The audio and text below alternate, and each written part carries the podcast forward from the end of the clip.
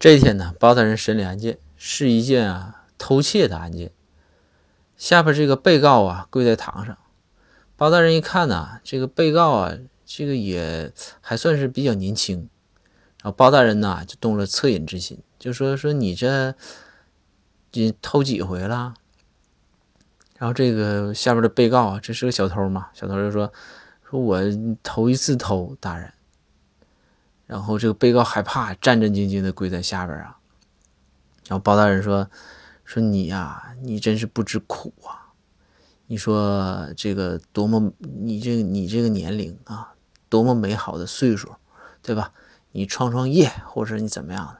于是啊，包大人就开始声泪俱下的就开始给小偷讲他以前的这个创业史啊，这些咋一顿讲啊，然后就想告诉小偷人世间的美好。讲到最后。然后包大人就问小偷说：“你听懂了吗？你感动了吗？你感动吗？”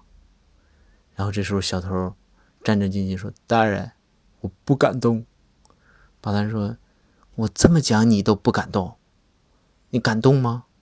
小偷说：“大人，我不感动。”然后包大人说：“这你都不感动，那我就没办法救你了。你是死不悔改，来人拉下去给我砸了，在。”把这个小偷拉下的过程中，就小偷在在远处就喊呢：“大人，我真的不敢动啊，我真的不敢动啊。”